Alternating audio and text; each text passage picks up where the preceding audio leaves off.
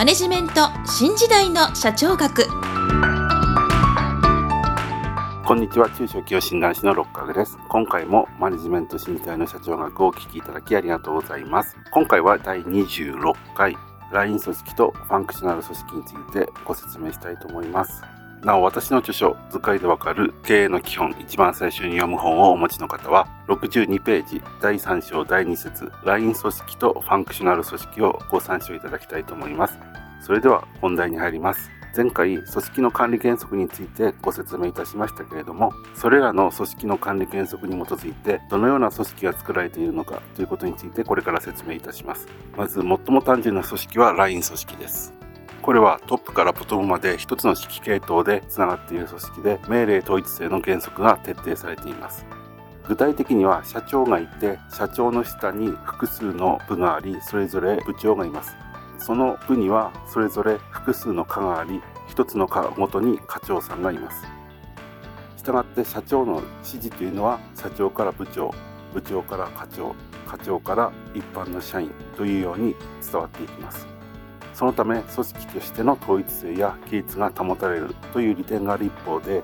上位の管理者の負担が大きくなる。環境の変化への適用がしにくくなるといった短所があります。そしてこのようなライン組織は同じ製品を大量に生産している製造業などに向いているというように言われています。次に専門家の原則に従って作られたファンクショナル組織というものがあります。これは細かく分けられた仕事もしくは職能に対し複数の上司が自分の担当する分野ごとに指示を出します。これは以前説明しましたテーラーの提唱した職能別課長制度がルーツになっていると言われています。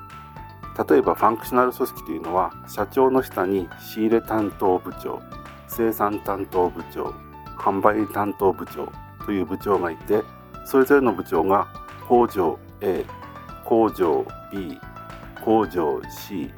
に指示を出すという感じです。そうなるとそれぞれの工場では3人の部長から指示を受けるというような指揮系統が置かれているということになります。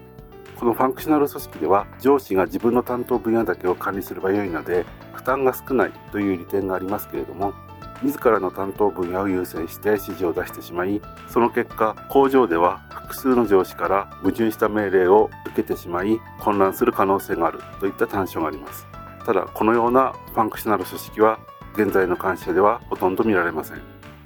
そこで現在では LINE 組織とファンクショナル組織の利点を組み合わせた LINE& スタッフ組織が導入されている会社が多いようです。この組織では事業を担当する LINE 部門と LINE を支援する財務部、総務部、商品開発部といったスタッフ部門に分かれています。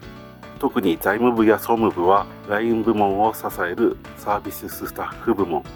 商品開発部などはマネジメント層を支えるマネジメントスタッフ部門と呼ばれたりします。このような LINE& スタッフ組織ではトップから LINE に対して命令を一元化して出すことができると同時にスタッフ部門で専門家を図るということができるようになっています。その一方で LINE 部門とスタッフ部門の関係が曖昧であると LINE 部門がスタッフ部門の支援を嫌って独善的に活動したり逆にスタッフ部門が過度に LINE 部門に干渉したりすることがあるので経営者は両者がうまく機能するように調整していく必要があります。